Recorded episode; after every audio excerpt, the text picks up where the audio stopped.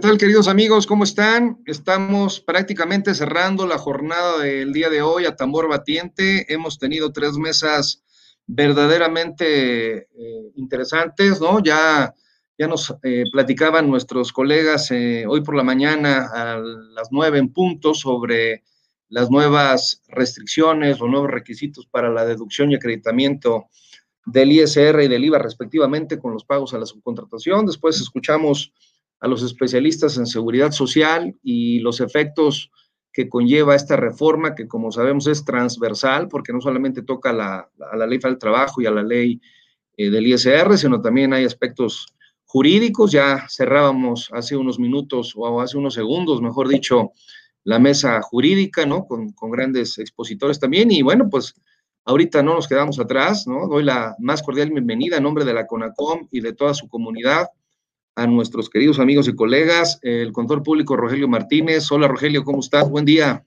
Tardes ya, perdón. Tu, micrófono, Rogelio, está cerrado. ¿Qué tal, Polo? Buenas tardes. ¿Qué tal, Polo? Buenas tardes. Muchos, muchas gracias, mi estimado doctor, por la invitación. Aquí estamos a, a tus órdenes y pues un gusto estar aquí con, con, contigo, con el maestro Ángel y con Alberto Monroy. Excelente, gracias, gracias por acompañarnos. Bueno, mi querido Alberto, ¿cómo has estado, hombre? Este, tiene rato de no saludarnos.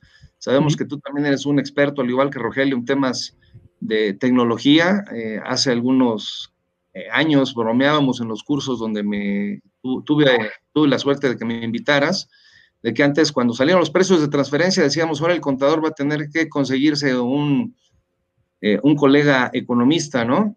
Ahora el contador se tiene que conseguir un socio tecnólogo, mano, porque con todos estos temas de los controles y el intercambio de información, datos y aplicativos y demás, este, pues hay que estar a la vanguardia y yo soy de los que incluso hasta para eh, cambiarle la tecnología al televisor o al control remoto, tengo que llamar a mis hijos para que me lo, me, lo configuren. Imagínate con todos estos temas que se vienen de intercambio de información. Bienvenido, mi querido Alberto. Sí, gracias por lo bueno. Buenas tardes a todos. Gracias por la invitación y pues aquí estamos a la orden. Excelente, excelente, gracias. Y bueno, como siempre, a mi vicecoordinador, socio y amigo, mi querido Ángel Oera. Gracias, Ángel, por tu apoyo para que este evento eh, terminara cerrando con este nivel y con esta calidad. Al contrario, doctor, muy buenas tardes a todos. Gracias por la invitación y igualmente estamos aquí a la orden. Gracias. Bueno, pues vamos a iniciar con un tema que obviamente a todos nos tocó vivir o por lo menos ser testigos, un intento fallido de la autoridad de, llevar a cabo un control vía remota de todo este esquema llamada hoy subcontratación. Ya decía el doctor Carlos Burboa hace unos minutos que, todos hemos vivido en el error, porque no es lo mismo el outsourcing que la subcontratación y, todos pensamos que es la misma figura. Sin embargo, bueno, él hizo énfasis en que son dos cosas diferentes, ¿no? Eh, ¿Cuál es el intento fallido al que yo me refiero? El famoso aplicativo de subcontratación, que desde el 2018 se intentó implementar y que pues de plano la autoridad declinó porque nunca fue algo efectivo, algo práctico y algo funcional. Eh, iniciamos contigo, mi querido Rogelio, si estás de acuerdo. Eh, ¿Cómo visualizas tú estos intentos que ha tenido la autoridad y hacia dónde se supone que vamos con estos eh, convenios de colaboración, de intercambio de información entre todas estas entidades. Hablamos de la Secretaría del Trabajo, hablamos del IMSS, hablamos del Infonavit y hablamos del SAT, evidentemente. Bueno, de nuevo, buenas tardes, Pablo. Mira, desde mi particular punto de vista, ahorita la autoridad tiene una herramienta mucho más eficaz. O sea, este, aquí ahorita que le toque a mi buen amigo Alberto Monroy, dará también su punto de vista. Pero aquí, como yo siempre he dicho, la tecnología va avanzando, las autoridades lo van a utilizar, lo que pasa es que nosotros nos hemos quedado un poquito.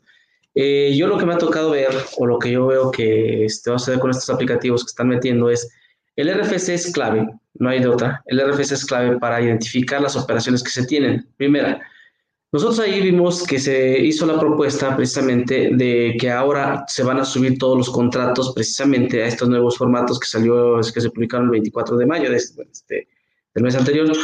perdón, ¿quieres que le demos, perdón, ¿quieres que le demos avance a tu, a tu presentación o te la llevas así? No, así me lo llevo, así, así sin problema. Eh, entonces, ¿qué pasa con estos, este, con estos aplicativos? La autoridad quiere tener un mayor control y lo va a tener, y ahorita donde yo creo que va a haber muchas diferencias, en donde la autoridad va a reconocer o va a identificar muchas este, discrepancias fiscal, es en una. Yo aquí he hecho un comparativo en lo que es SAT para efectos de sueldos y salarios, lo que es Secretaría, bueno, en, este, el Estado de México, Secretaría de Finanzas, y ahí no encuentro tanta diferencia. La diferencia yo la encuentro mucho cuando estamos haciendo el cotejo con el Seguro Social y con el Infonavit también investiga con. ¿Por qué razón hay una diferencia muy fuerte con ellos? Estamos acostumbrados a timbrar las nóminas por semana por, por semana. Las de quincenales no le veo tanto problema. Aquí el problema viene en las semanales, este, mi estimado doctor, porque nosotros en la última semana de diciembre o la primera de enero, si lo queremos ver así, en ocasiones timbramos a mitad de semana y hay una pequeña diferencia en días. Entonces, cuando haces la compulsa, es donde viene la diferencia. Primera, segunda, Segunda diferencia que yo le encuentro es donde la autoridad va a detectar mucho es a través de los viáticos. Como tú sabrás, pues los viáticos para que puedan este, deducirlos, pues tienes que hacer la operación y para que no sea acumulable y sea exento de acuerdo al artículo 93, su fracción 17, pues estos deben de ser a través de un eh, CFDI precisamente de nómina, con las claves 050, 03 y la 081 dependiendo, para hacer el ajuste. ¿Qué es lo que pasa? En ocasiones no lo hacemos. Y cuando no lo hacemos es donde la autoridad tiene base ¿Para qué? Para detectar esas diferencias. Y es donde viene, tú hablabas algo muy, muy cierto, la Secretaría del Trabajo. La Secretaría del Trabajo, recordemos, que va a tomar mucho en cuenta las, este, los pagos que se le hagan a los trabajadores. Sí le va a hacer caso al CFDI, pero más que nada a los pagos. Y muchos de esos pagos o supuestos pagos que hay son precisamente los viáticos de los trabajadores, no son este, remuneraciones que se le hagan a los mismos. ¿De acuerdo? Ahora, eh, te acordarás, Rogelio y, Alberto y, Ángel, se acordarán cuando en un primer intento muy rupestre, por cierto, ¿no? De, intercambio de información, hace como 15 años o quizás un poquito más, eh, el SAT sacó por ahí una regla miscelánea que decía que para ser deducible la nómina tenías que darle, correrle traslado de una copia a todas tus nóminas al Seguro Social y que era en la época en que el Seguro Social eh, estaba migrando precisamente de las liquidaciones impresas que te, llegaba, te llegaban vía notificación personal al domicilio fiscal y estaba migrando al, al ITSE, ¿no? Ya para hacer todo electrónico.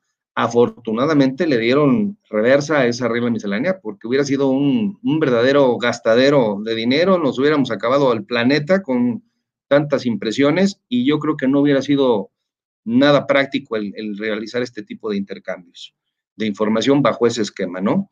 Alberto, ¿tú qué opinas en relación a esto que comenta Rogelio? O sea, ¿qué elementos eh, puede tener de primera mano hoy la autoridad precisamente sin tener que acudir al domicilio fiscal de cada contribuyente y vía compulsa electrónica llegar ya casi casi con una preliquidación de IVA, de ISR o de cuotas del seguro, del seguro social? Mira, Polo, eh, buenas tardes a todos. Aquí hay un problema que tenemos en la práctica entre las autoridades. En mayo de 2019, que entró en vigor la modificación a la Ley Federal del Trabajo en su artículo 101, en su tercer y cuarto párrafo, establece que el recibo impreso tiene que estar firmado, pero el último párrafo dice que puede ser sustituido por el CFDI. Entonces ahí es donde entramos en el primer punto. El CFDI lo va a tomar las, todas las autoridades en conjunto sin embargo, el problema que tenemos en la práctica es que mucha gente timbra los FDI sin haber pagado, cuando para timbrarlo tendríamos que haber pagado precisamente ya los salarios y efectuado la retención.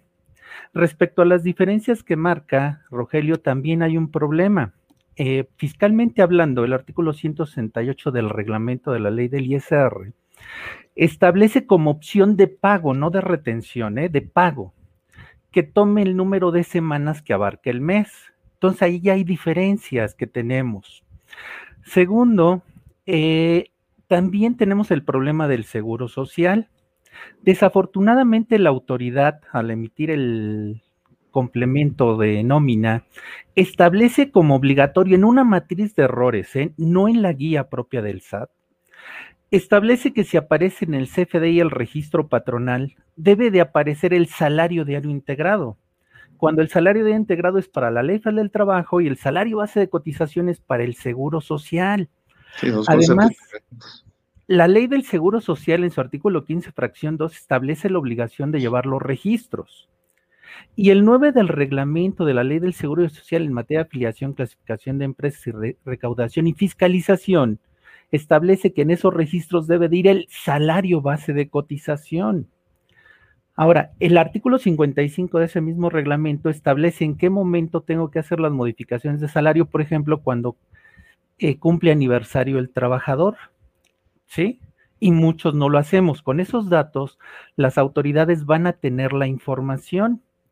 Ahora, en este nuevo aplicativo del REPSE, que es el registro al padrón de servicios especializados, casi en la última de las pantallas te preguntan, ¿entregas los, los recibos impresos a tu trabajador? Cuando ya hay una disposición que establece que puedo optar por no entregarlos y sustituirlos por el CFDI. Entonces, hay todavía muchas incongruencias entre el CFDI del precisamente del SAT con el Seguro Social y me pueden fincar diferencias y qué, ¿qué va a tomar la autoridad? ¿El salario diario integrado, que es el que me obliga el SAT a incorporar, o el salario base de cotización, que es para efecto del Seguro Social? Ok, ¿se acuerdan que hubo también un intento de reforma hace unos dos, tres años donde querían precisamente homologar para estos, para estos efectos, para estos topes, precisamente el salario grabado de renta con versus el salario base de cotización del IMSS? Cosa que, bueno, pues finalmente no terminó sucediendo tampoco y, bueno, esta discrepancia puede dar pauta o abrir la, contingencia legal, como bien comentan ustedes dos, eh, de una generación de créditos fiscales.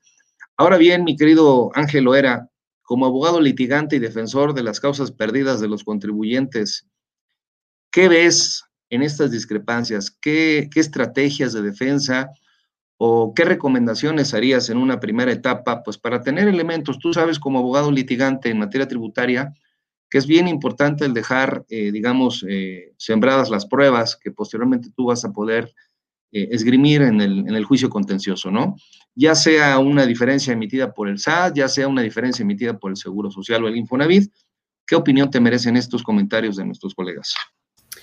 Muchas gracias, Polo. Sin duda, una, uno de los grandes retos de las propias autoridades es la actualización de los sistemas informáticos, es decir, que converjan todos en un punto en el cual ellos puedan tener los elementos precisamente para poder, eh, en su caso, determinar un crédito fiscal o incluso los capitales constitutivos, ¿no? Eh, la, finalidad que, se tiene, al final de cuentas, es ejecutar las inspecciones en las que siempre va a existir un previo análisis de información y el cruce de datos entre el Instituto Mexicano del Seguro Social y el Servicio de Administración Tributaria, que por cierto del Instituto Mexicano sabemos que desde el 2012 ya se venía, eh, ya venía trabajando bajo este esquema en, colaboración con el Servicio de Administración Tributaria, solo que en esta ocasión pues se une la Secretaría de Trabajo y Previsión Social, ¿no? De esta manera pues lo que se busca es focalizar las empresas en las que se identifique una mayor incidencia de incumplimiento en la normatividad laboral y con esto lograr efectividad o una mayor efectividad en, en las inspecciones que desarrolle. De las grandes desventajas que yo veo es que desafortunadamente la mayoría de los patrones pues no le ha puesto la debida atención para respaldar, para respaldar adecuadamente las operaciones, lo que hablamos de materialidad, y esto lo vamos dejando al tiempo hasta que quede en el olvido y por ello cuando somos objeto de inspecciones, pues se nos dispara la adrenalina al, tras ver la, inminente llegada de una imposición de unas multas, ¿no? Recordamos que eh, de los aspectos eh, primordiales que se están vigilando, que se pretenden vigilar en cumplimiento de las obligaciones laborales, que es el pago del aguinaldo, salario mínimo, reparto de utilidades, los tipos de contratación el cumplimiento de las obligaciones en esta materia. Precisamente eh, estos cruces de información nos van a llevar, desde mi punto de vista, a plantearnos eh, ciertas interrogantes eh, que son totalmente encaminadas a la pregunta. Una de ellas sería, ¿cuáles son los factores que inciden para que no se esté dando un cumplimiento adecuado a la norma? La segunda sería un, eh, cuáles serían los mecanismos que, que, estaría empleando en este caso la administración para el desarrollo de estas visitas de inspección. Y la más importante, que siempre lo hemos dicho, el de cuál es el nivel de desconocimiento de la ley, en este caso los contribuyentes o los, eh, en su caso, pues, los profesionales del área o los patrones. Las recomendaciones, sin duda, y, y bueno, pues, es un tema que hemos venido empujando precisamente en la comisión, que es el establecimiento de los procesos, eh, procedimientos, los mecanismos eh, a, través de los cuales logremos identificar puntualmente cuáles son las obligaciones para efectos de que al darse el cruce de información, nosotros tengamos eh, el respaldo para una adecuada defensa, ¿no? En ese sentido, lo que nosotros, bueno, para nosotros sería primordial y así lo aconsejamos a los patrones, es que en su caso, eh, bueno, y en su caso los contadores también, eh, de, las mismas, de los mismos patrones, que se tenga el control estricto, el control estricto del manejo de su información para que cuenten o en su caso nos permitan a nosotros como abogados litigantes contar con las herramientas que nos permitan detectar esas eh, las inconsistencias y poder establecer un, adecuado mecanismo de defensa, ¿no? Entonces, yo creo que yo, yo lo, lo aventaría así, este, prima facie sería como un, el esquema de compliance, tener más conocimiento de cómo desarrollarlo para poder identificar los riesgos y que precisamente a nosotros como abogados en colaboración con los contadores, pues nos den estas herramientas para detectar también las eh, irregularidades o las inconsistencias por parte de las autoridades, ¿no? Ok, muchísimas gracias, Ángel. Eh, bueno, uno de los de las piedras angulares de la fiscalización remota, de la fiscalización en línea, definitivamente es el CFDI, ya lo decía Rogelio. Eh, quisiera ahora eh, enfocarme un poquito más al CFDI, ya no de los trabajadores, sino al CFDI de la factura per se que nos va a emitir una empresa con la cual llevemos a cabo o entablemos una relación mercantil por temas de subcontratación muchos en muchos foros y en muchas discusiones se, se ha aumentado la pregunta, ¿qué le debo poner como concepto al CFDI? Porque generalmente el concepto que se utiliza es servicios de personal, ¿no? Un servicio o un concepto, mejor dicho, demasiado genérico, que pudiera ser tan ambiguo que no alcanzase a diferenciar entre el outsourcing que ya en teoría no se puede practicar y de aquel que se puede ejercer siempre y cuando se cumpla con la demostración de ser un servicio especializado o de obra especializada. ¿Qué opinión te merece, Rogelio? ¿Y qué relación le, encuentras al, contexto de los objetos sociales de las empresas? Porque ya ves que hoy te dicen que para que pueda ser un outsourcing que, que sea reconocido y válido, pues tiene que ser distinto al objeto social, eh, diferente a la actividad preponderante y surge ahí la situación. ¿eh? Hay, dos elementos que se tienen que acreditar, el de, el de hecho y el de derecho. ¿no? El de hecho es que efectivamente no estés empatando, no estés desplazando a la mano de obra directa por el beneficiario del trabajo. Y segundo, que pues, tu objeto social no diga que te dedicas a lo mismo en apariencia, ¿no? ¿Qué opiniones te merecen? Así es, mi estimado Polo, tienes toda la razón. Esto, eh, bueno, creo que ya se había venido tocando y se tocó desde que estaba el famoso aplicativo, como tú bien lo comentaste, que no funcionó ese aplicativo, que tenías que subir la información tú como este contratista para que lo pudiera ver el patrón y, toda esta información ya venía. Aquí a mí me llama, me llama un poquito la atención. El concepto que debes poner, lógicamente, es el servicio que realmente estás prestando. Porque si tú lo haces general, se, puede prestar a malas interpretaciones de este, del famoso 69B, ¿no?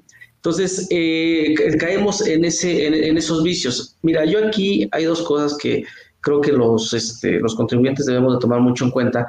Primera, el concepto que le vas a poner es el servicio que estás prestando, porque si no a veces lo pones muy genérico. Segundo, una de las cosas que va a revisar mucho la autoridad es los famosos honorarios asimilables a sueldos. Aquí, ahorita con el hecho de subir los contratos, y perdón, ahorita regreso al tema que me, que me comentaste, nada más no quiero que se me vaya. El problema de los honorarios asimilables a sueldos, ahorita comentaba algo muy cierto Ángel. ¿Qué va a pasar con estos este, asimilables a sueldos? El problema es que no hay contratos que realmente los distingan. Porque si lo redactas mal, pueden considerarte como sueldo. Si lo redactas de la otra, son servicios profesionales.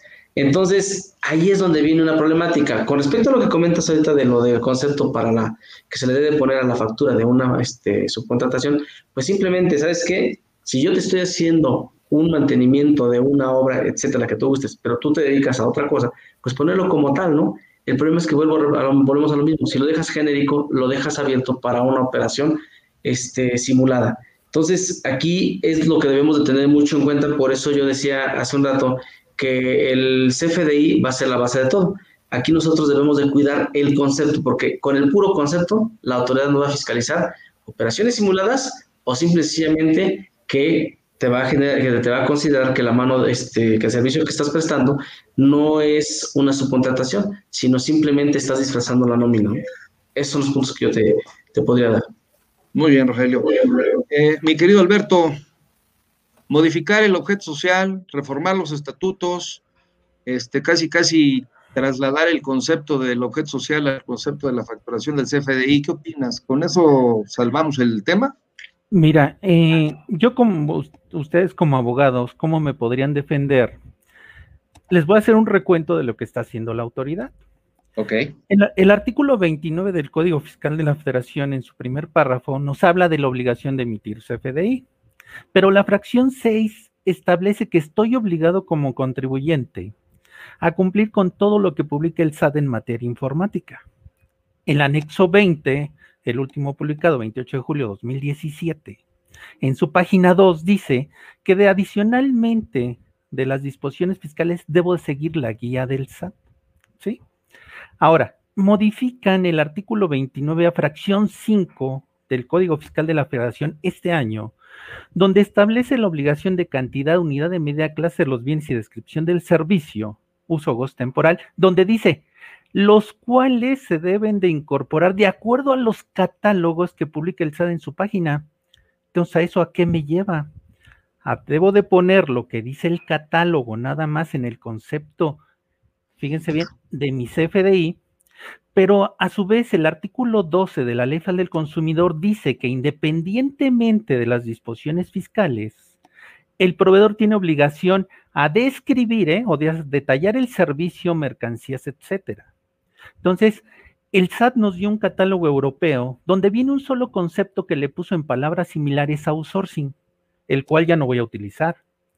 Pero en los demás casos puedo utilizar lo que diga el catálogo sin describir como ustedes me lo indican, por una disposición fiscal, dejando de lado la legal o sea, ¿qué, va a hacer la autoridad? Porque hay inconsistencia en la emisión del CFDI prácticamente en la descripción del servicio. ¿eh? Me está mandando al catálogo a que yo incorpore el servicio de acuerdo a su catálogo.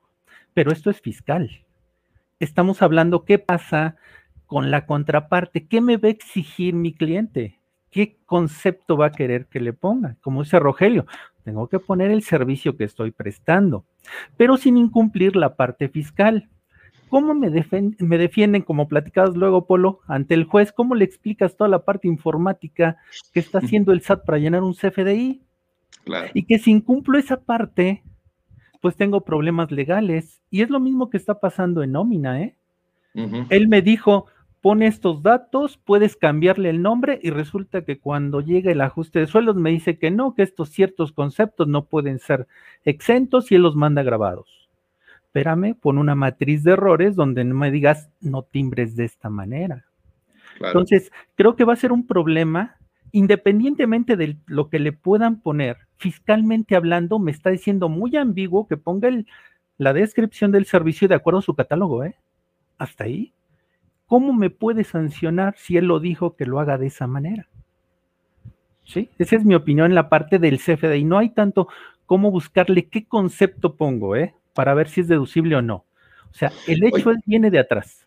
Oye, fíjate que ahorita me, me recordaste, mi querido Alberto, cuando se hacían esas viejas revisiones fast track, les llamaba yo, de revisión de comprobantes fiscales, cuando estaba la factura en papel, y te decían que te debía el comprobante llevar impreso la cédula de identificación fiscal, independientemente del RFC, que aunque trajera todos los datos de identificación del contribuyente, tanto el emisor como el recipiendario del mismo, si no venía eh, impresa literal la cédula de identificación fiscal, ya en muchas ocasiones en esas revisiones automáticamente te generaba la famosa multa por no expedir comprobantes fiscales en términos de ley. Y obviamente terminabas ganando esos juicios en el tribunal, en aquel entonces Tribunal Fiscal de la Federación, porque efectivamente, ¿no? Tú acreditabas que tú citabas el Registro Federal de Contribuyentes y que esa eh, imposición de la cédula de identificación fiscal venía en una regla miscelánea, no venía en una ley y se, se perdía o se rompía ese principio de supremacía constitucional, en donde una norma reglamentaria pues no podía ir más allá de una, de una ley, ¿no? Y bueno, creo que esto pues es muy parecido, ¿no? A lo que hoy estás comentando, ¿no? Eh, incluso en el registro, ¿no? La inscripción al padrón de, contribuyentes, ¿cuántas veces nos hemos encontrado que la actividad que realiza el contribuyente es tan especializada, tan específica, pues que no aparece en el catálogo de actividades económicas genérico del SAT, ¿no? Y resulta que de despacho contable terminas este, apareciendo en el RFC como agencia de modelos, ¿no? Porque no le encontraste el, el concepto específico. Pero bueno, vamos a ver qué nos dice el abogado. Mi querido Ángel, valor probatorio de un CFDI en un juicio, contenido y alcance, ¿no? ¿Qué nos tienes que platicar al respecto?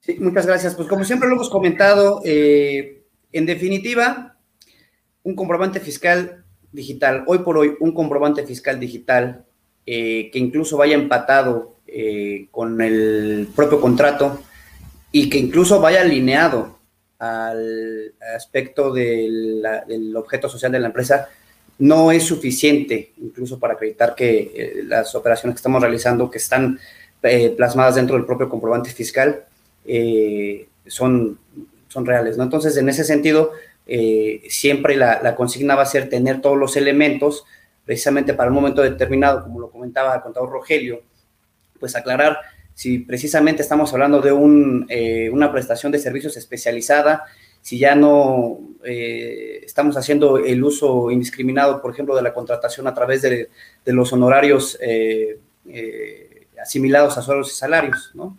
Desde mi punto de vista, tendríamos que tener más elementos y, bueno, pues es la parte de la, de, trabajo de nosotros como profesionistas, como, como, consultores para con el patrón, precisamente de considerar otros aspectos adicionales al comprobante fiscal digital. O sea, la materialidad es a lo que te estarías refiriendo, Ángel. Es correcto.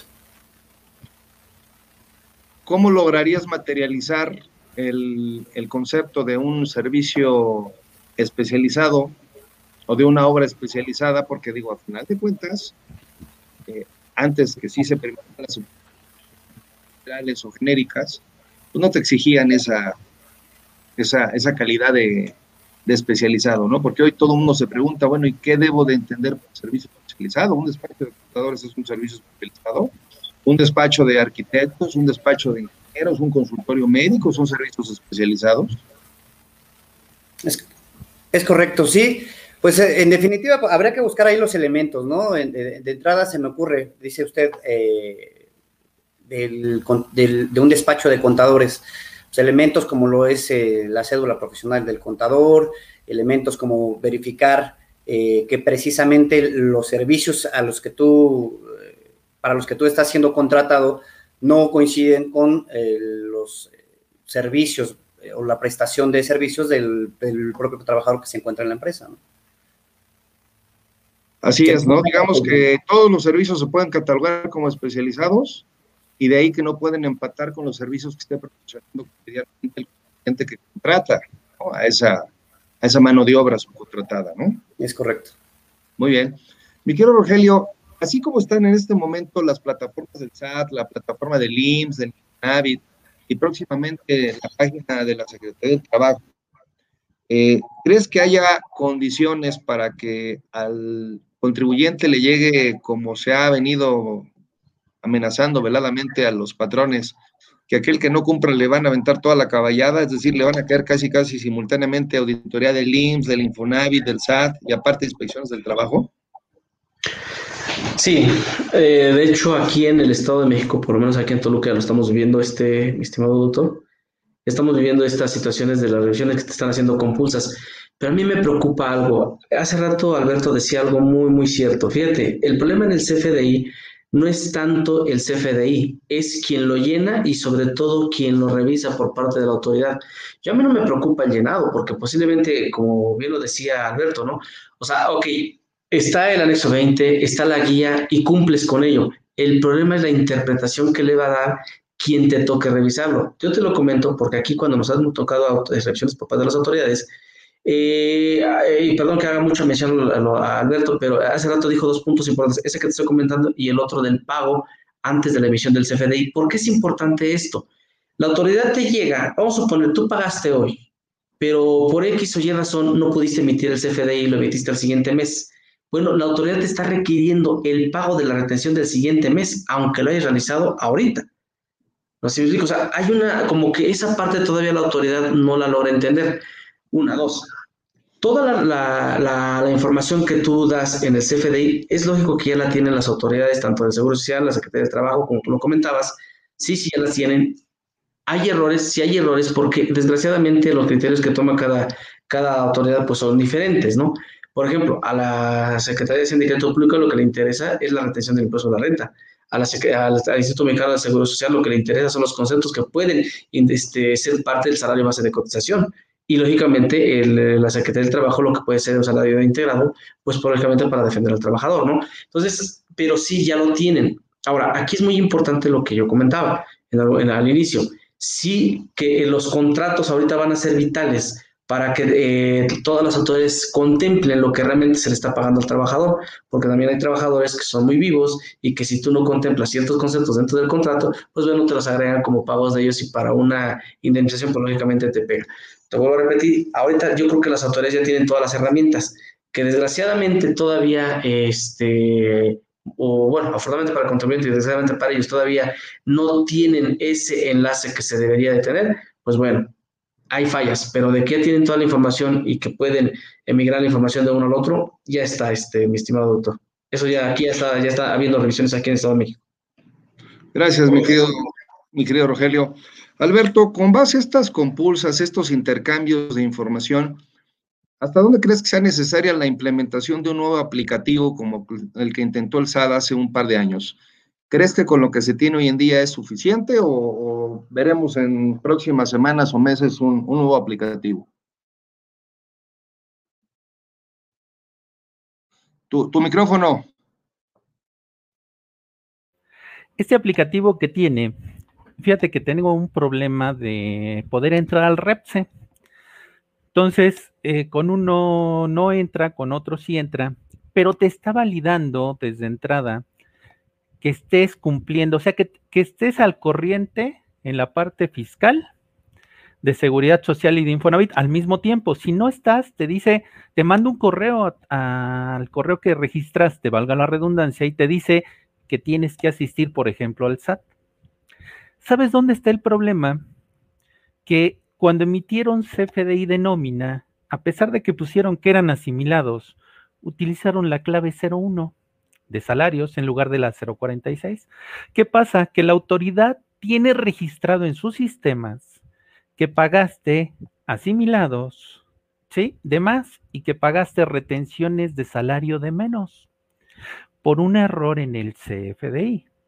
¿Qué quiere decir? Que los errores en CFDI, independientemente de que me defiendan los abogados, de entrada, el SAT tiene la información para mandar revisiones, mandar cartas de invitación, cancelarnos el certificado de sello digital.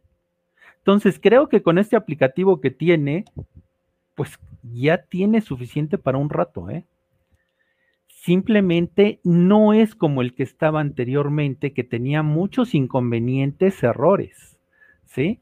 Este te está verificando en línea, ¿sí? Al propio contribuyente que se quiere registrar. Entonces, el problema que tenemos es informáticamente es lo que se ve, ¿eh?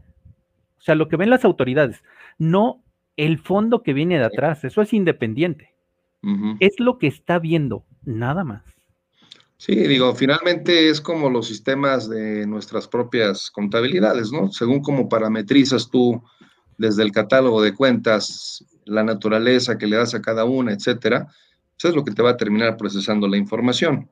Entonces, digamos que con, lo que tiene hoy la autoridad, eh, tanto en el CFDI de nómina como el CFDI ahora de, la empresa de subcontratación, tiene suficiente para que nos pueda estar llamando a cuentas, ¿no?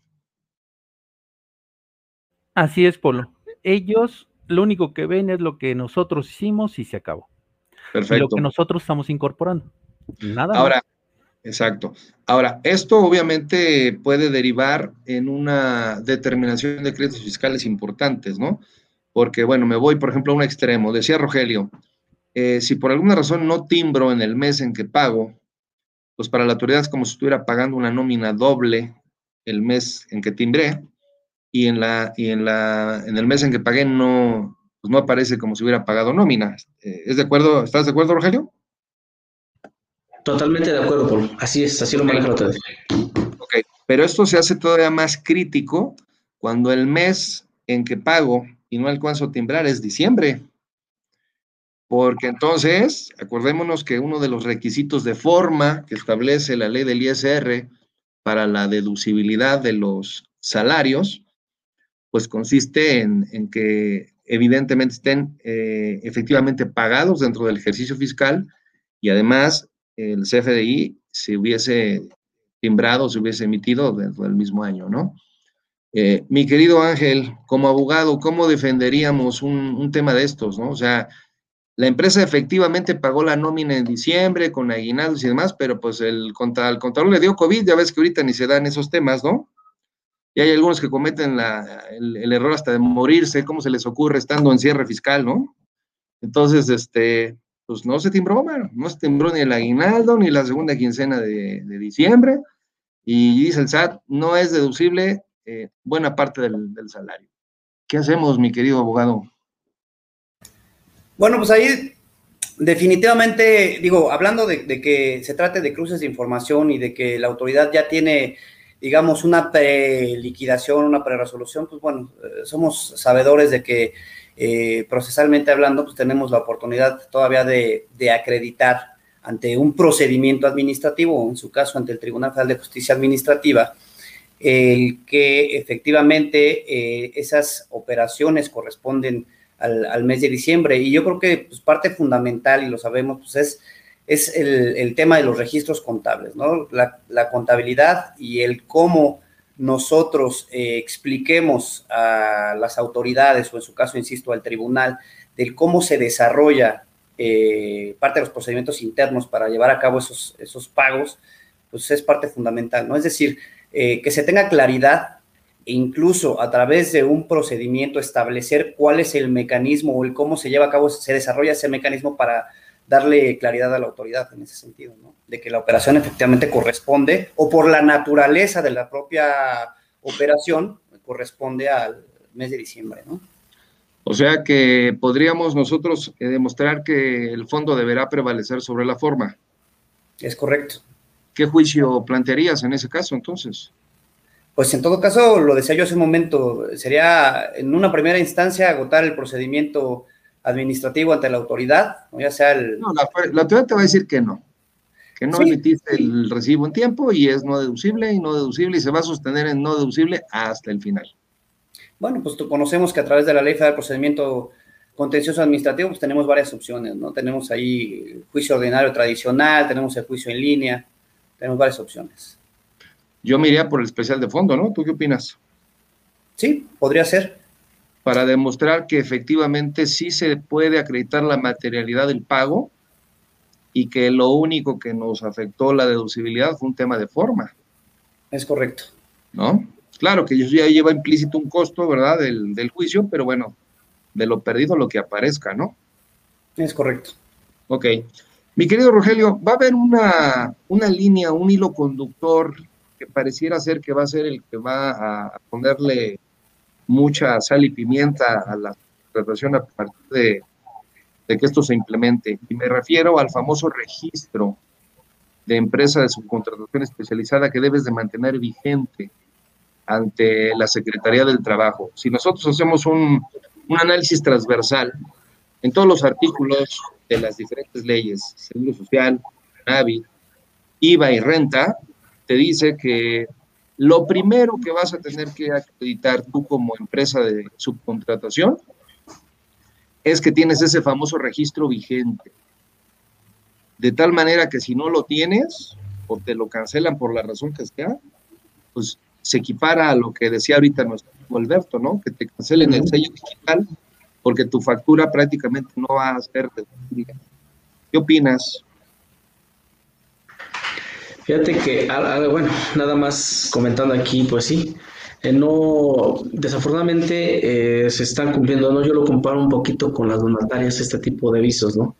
que si no cumples en tiempo y forma, pues estás fuera, ¿no?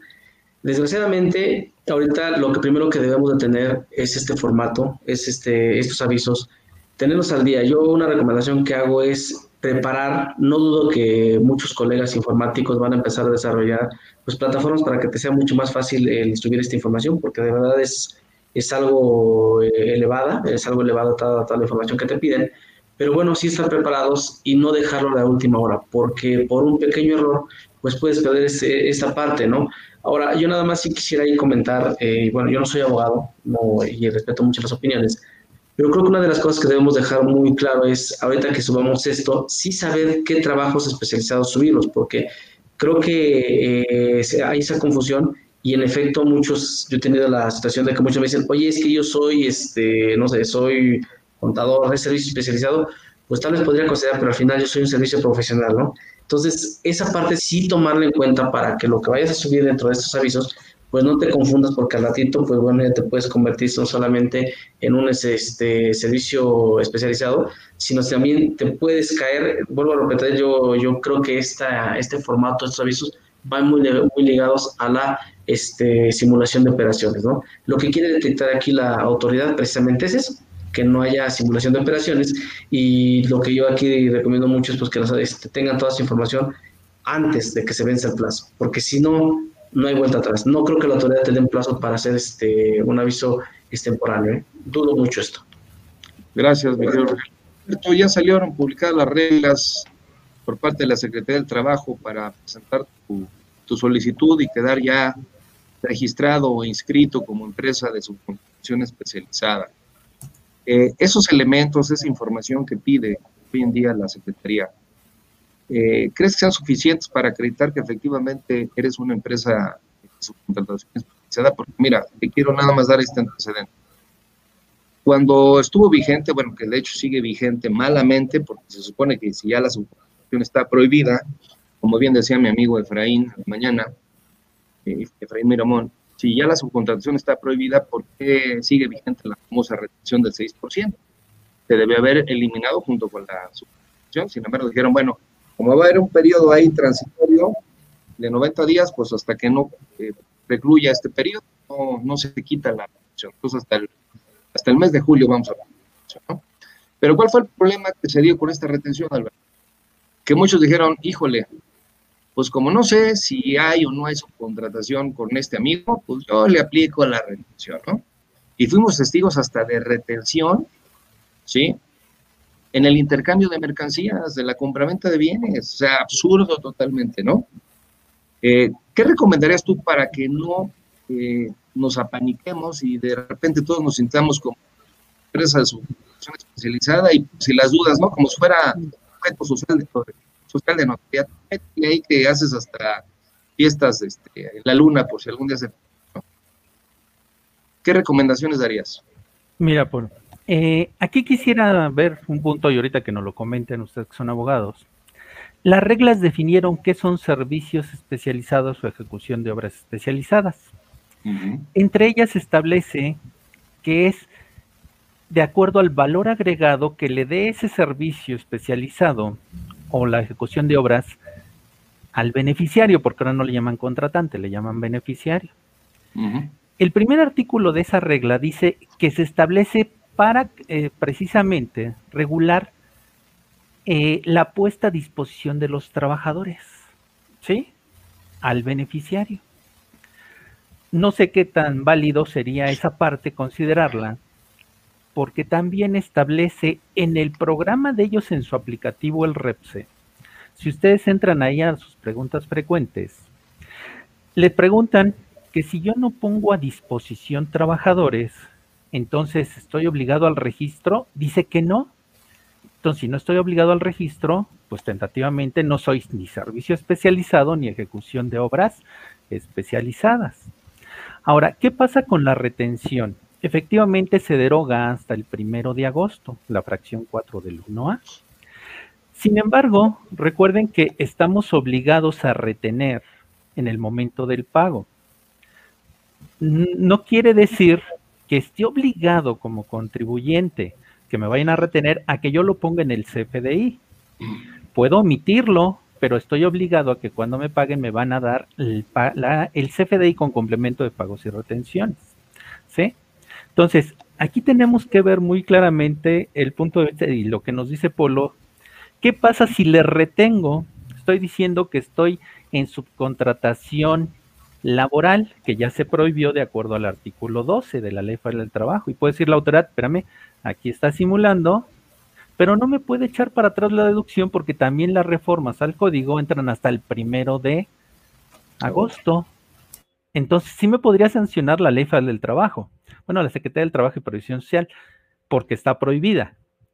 Pero no quiere decir que eso no lo pueda corregir o subsanar con un CFDI con tipo de relación 04. ¿Sí? Y con eso quitamos el problema, hablando de revisiones estrictamente. Claro. Fíjate que diste una respuesta muy, muy interesante, Alberto, porque el problema surge por una falta evidentemente de técnica legislativa. La manera tan asincrónica en que quisieron darle los efectos de entrada o de vigor a las diferentes leyes rompe con lo que la doctrina jurídica llama un sistema jurídico, un sistema de leyes. ¿Por qué se llama sistema? Pues porque evidentemente eh, las leyes eh, deberían estar complementadas, deberían estar armonizadas, deberían estar suplementadas, pero nunca encontradas. Es decir, no llevar al contribuyente a que cumpliendo una disposición en automático estés incumpliendo otra, porque entras en un galimatías en donde dices, bueno, entonces, ¿a cuál de las dos le hago caso, verdad? Y bueno, regresando a, estos temas de los llenados, fíjense que ahorita se me, se me estaba ocurriendo, digo, porque pues pareciera que el gobierno es de ocurrencias, ¿no? Si a ellos se les ocurre, a nosotros, ¿por qué no? Eh, sería bueno que propusiéramos, no sé, Rogelio, ¿tú qué opinas? Que así como se, se crearon los famosos complementos de pago para las facturas mercantiles o los FDI mercantiles, pues que se tuviera que hacer algo similar con los FDI de nómina, porque pues si por alguna razón no se pudo timbrar en tiempo, por la razón que sea, este, pues que por lo menos el contribuyente de manera espontánea, voluntaria, ¿no? y sin la intervención de un mecanismo de fiscalización, pudiera hacer las aclaraciones pertinentes por la omisión o el error. Digo, si hay una balanza, una, una balanza número 13 en la contabilidad electrónica en la que tú ajustas, corriges o alineas tus saldos para que cuadren con tu declaración anual, ¿por qué no hacer lo mismo con un CFDI de nómina? ¿Qué opinas? Estaría excelente, fíjate que es una muy buena idea. Eh, bueno, tomando en cuenta, se me ocurre en las retenciones, ya es que tenemos hasta máximo el 15 de febrero para poder emitir un CFDI de retenciones, pues podría ser una muy buena opción hacer una propuesta, ¿no? y yo, y yo, y yo tomo esta, tomo esta idea partiendo de que el propio Código Fiscal de la Federación en materia de declaraciones te dice que tienes derecho a presentar una normal y hasta tres complementarias, ¿no? Claro. Entonces, yo equipararía un, un CFDI de nómina a una declaración fiscal porque estás consignando eh, temas impositivos de retenciones, en este caso, ¿no? De seguro social. Por supuesto, porque recordemos que hasta hace algunos años estaba, existía la declaración informativa múltiple, donde es la declaración precisamente informativa, pero es la declaración de lo que tú pagabas de nómina.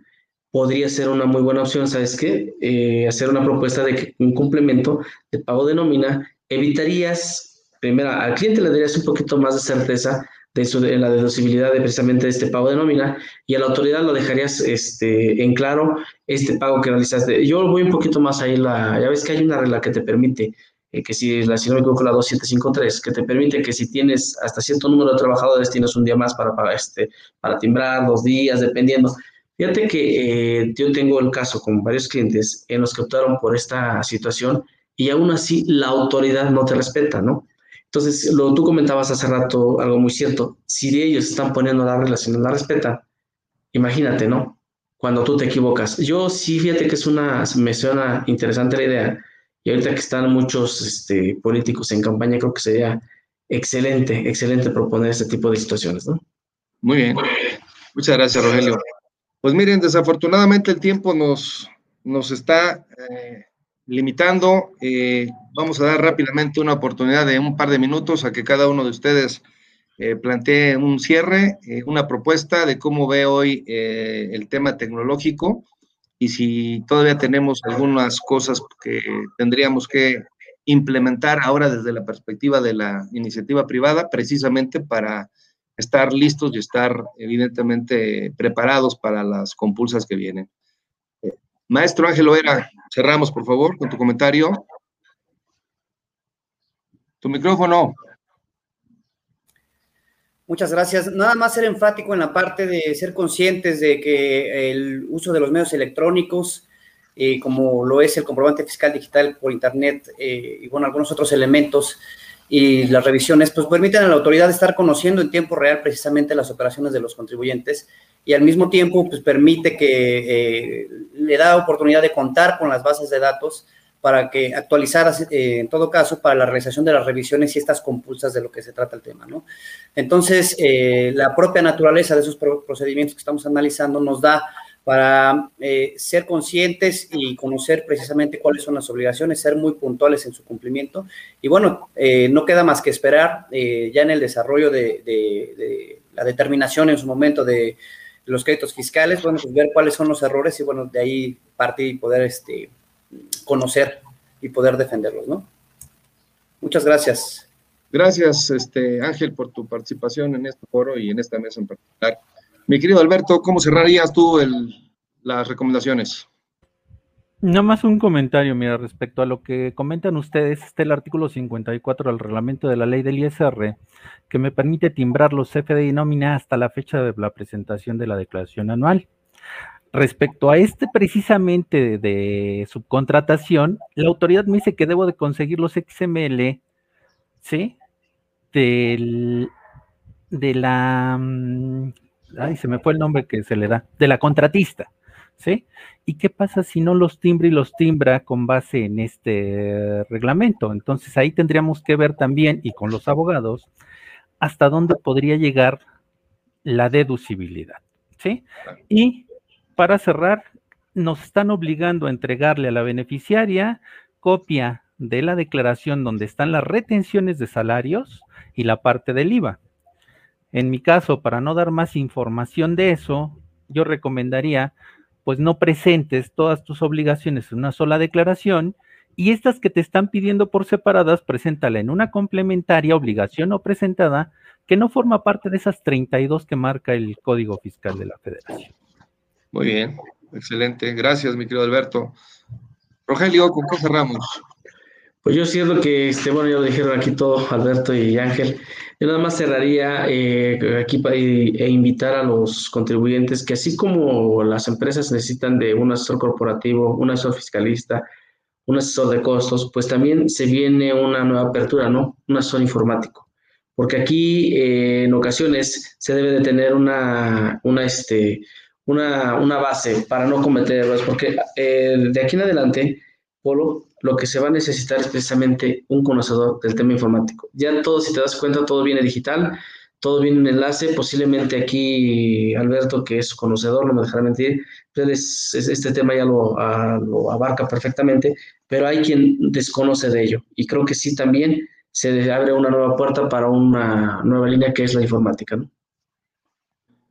Así es, mi querido Rogelio. Se habla mucho de los eh, analfabetas funcionales, ¿no? Que saben leer, saben escribir, pero no, no están eh, conectados ni están este, pues vinculados de alguna manera a la tecnología en todos los aspectos, ¿no?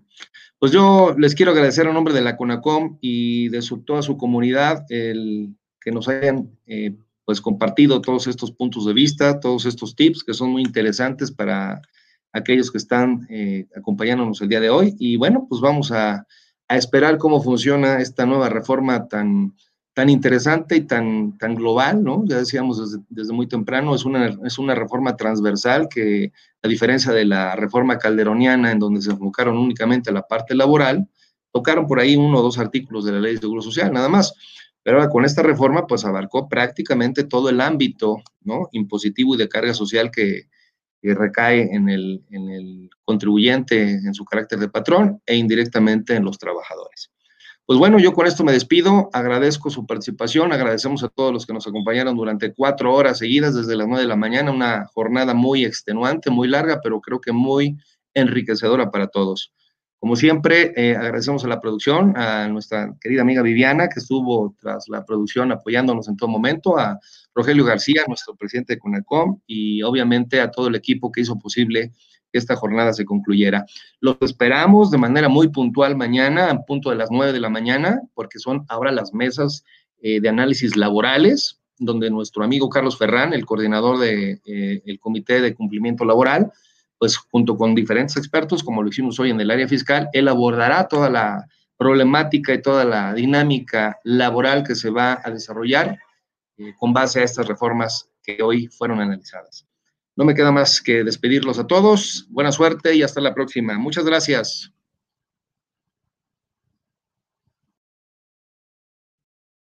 Ah, me están haciendo la aclaración que las mesas empiezan a las 8 de la mañana las laborales, ¿eh? Entonces, a toda la comunidad que nos quiere acompañar, a las 8 de la mañana empiezan las eh, mesas laborales con nuestro amigo Carlos Ferrán. Y bueno, seguramente estarán muy interesantes como las del día de hoy. Así es que no se las pierdan. Ahí estaremos con nuestro amigo Carlos acompañando al comité laboral. Hasta la próxima.